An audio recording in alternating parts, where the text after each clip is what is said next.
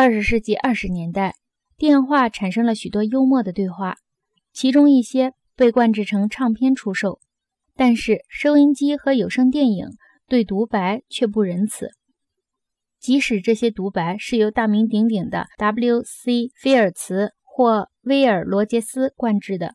上述两种热媒介把较冷的媒介推到一边，而现在电视又在很大规模上将这些较冷的媒介带了回来。夜总会演艺人中的新种族，如鲍勃·纽瓦特与尼科尔斯·艾莲梅夫妻档，具有一种早期电话那种稀奇古怪的味道。可这种味道实在是很受欢迎。我们很感谢电视，由于它要求人高度参与。所以，哑剧表演和对话才得以复活。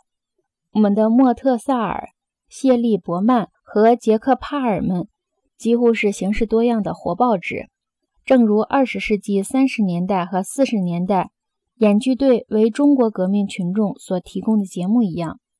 布莱希特的戏剧具有滑稽漫画和报纸马赛克世界那种参与性质，而电视又使滑稽漫画和报纸马赛克。成为可以接受的通俗艺术。电话的受话器是一种长期努力的派生物，这一努力发端于七世纪，企图借助机械手段来模仿人的生理。因此，电话具有与有机体天然的协调一致性，这很符合电话的性质。根据波士顿外科医生 C.J. 布莱克的意见。电话听筒直接模仿人耳软骨和鼓膜的结构。贝尔非常注意伟大的汉姆霍茨的研究工作。汉氏的研究覆盖了许多领域。事实上，正是因为确信汉姆霍茨已经成功的用电报传送了原因，贝尔才受到鼓舞，坚持努力。结果表明，正是由于贝尔的德语不够好，才促使他产生这种乐观的印象。实际上，汉姆霍茨并没有用电线实现任何言语传输的效果。贝尔想，如果元音可以传送，为什么不能传送辅音呢？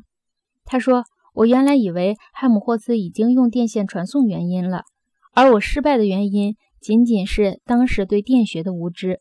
这是我弥足珍贵的一个错误判断。它给了我信心。假如我那些日子里已经能够看懂德文。”也许我永远不会动手去进行那些实验。